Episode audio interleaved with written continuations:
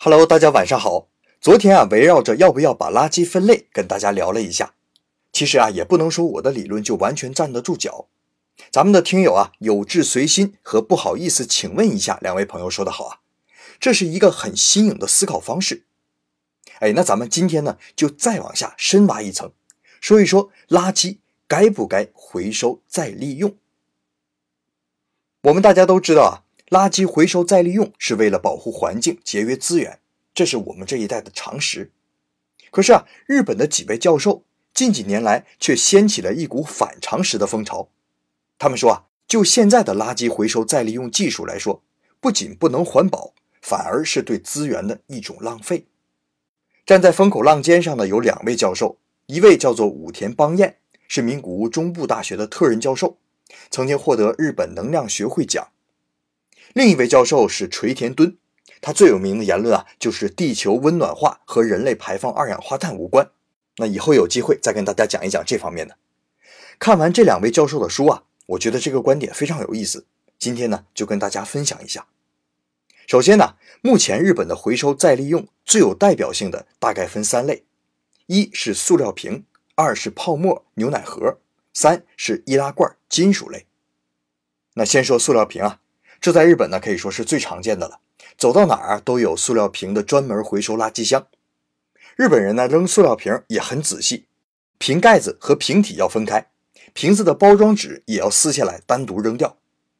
那塑料瓶专门回收这个原因呢，我们以前说过好几遍了，就是害怕塑料燃烧有毒，再就是塑料燃烧之后温度很高，对于普通的燃烧炉来说呢，没有那么好的耐性，所以燃烧塑料会对燃烧炉内壁有损害。不过，这个对于现在的技术来说啊，已经不成问题了。那日本实行了这么多年的塑料瓶回收，对外宣扬的从来都是百分之百再利用。可是武田邦彦教授在他的书中啊，给出了一个惊人的数字，就是在日本政府这么多年的努力之下，实际的再利用率啊，仅有百分之六，剩下的百分之九十四啊，要么烧了，要么卖到了海外。那为什么明明只有百分之六，却说成百分之百呢？这个咱们待会儿再说。接下来呢，先算一笔账。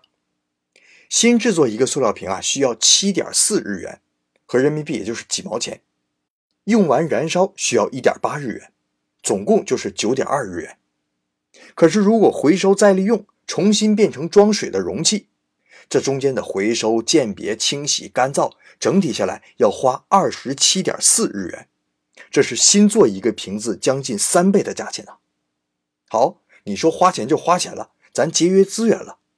可是新制作一个饮料瓶要消耗四十克石油，而回收再利用呢，则要消耗一百五十克石油。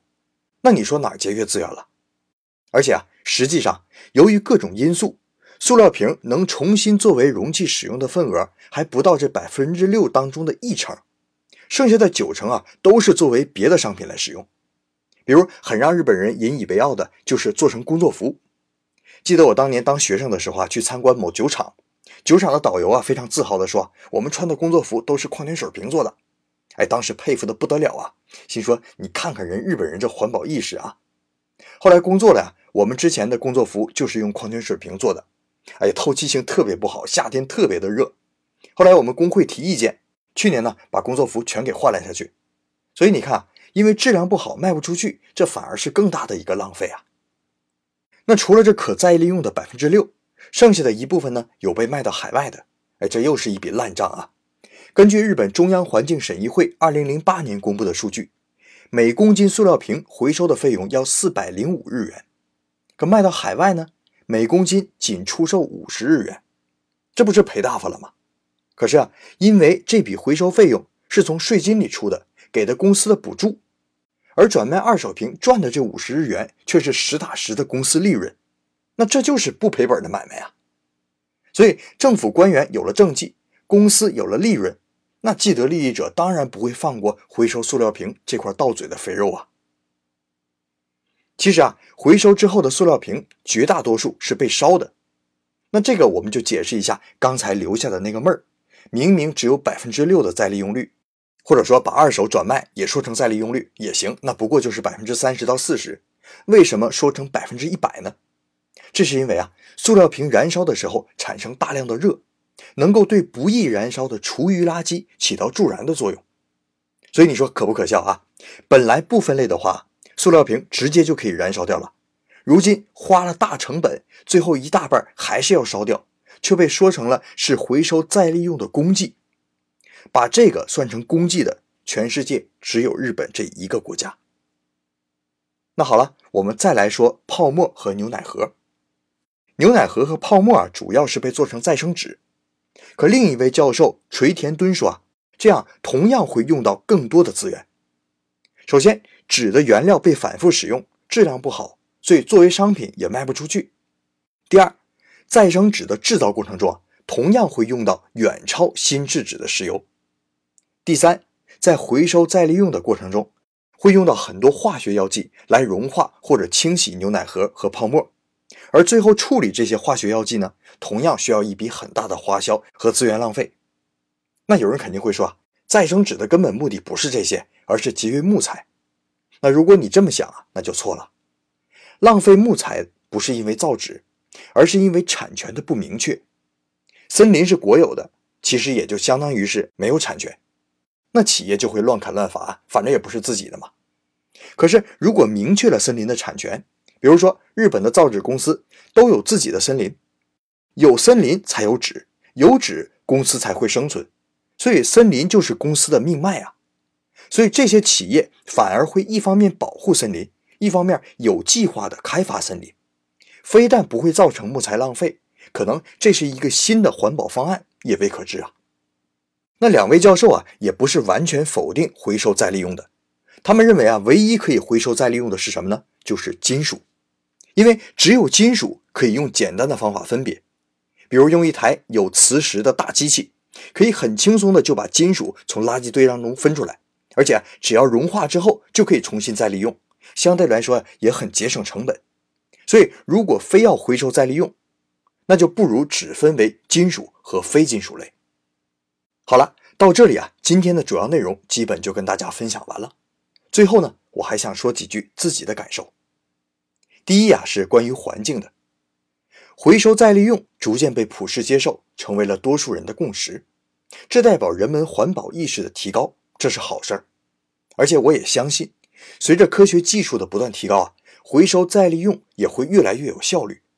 现在的各种浪费，将来肯定不会再发生。可关键就在于啊，不要为了环保而走上一个仪式性的道路，要理智、客观地看待问题。这样才不至于和当初的想法背道而驰。那第二个呢，是关于常识这个定义。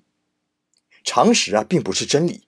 事实上，这个世界上也不存在什么真理，只是认知世界的一种方式而已。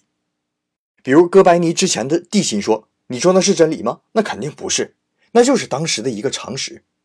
到现在你再看哥白尼的日心说，那也不是真理啊，也是当时的常识。所以，同样，今天我们认为是常识的东西，可能明天那就不是常识了。中间差的就是一个看待问题的角度而已。节目的最后啊，我想做一个通告：喜马拉雅啊将打赏改成了赞助，这就代表日本故事成了咱们大家的日本故事了。一方面呢，欢迎大家踊跃赞助，鼓励老杨；另一方面呢，为了回馈各位的赞助，每周赞助最多的听友。将获得一次点播权，啊，大家听好啊！每周赞助最多的听友将获得一次点播权。那想听老杨解答你心中的谜题，或者讲一讲日本的一些稀奇古怪的故事，或者啊想听大洋小朋友唱歌的朋友，要加油哦！另外，明天有一点私事，跟大家请假一天，咱们下周一接着聊。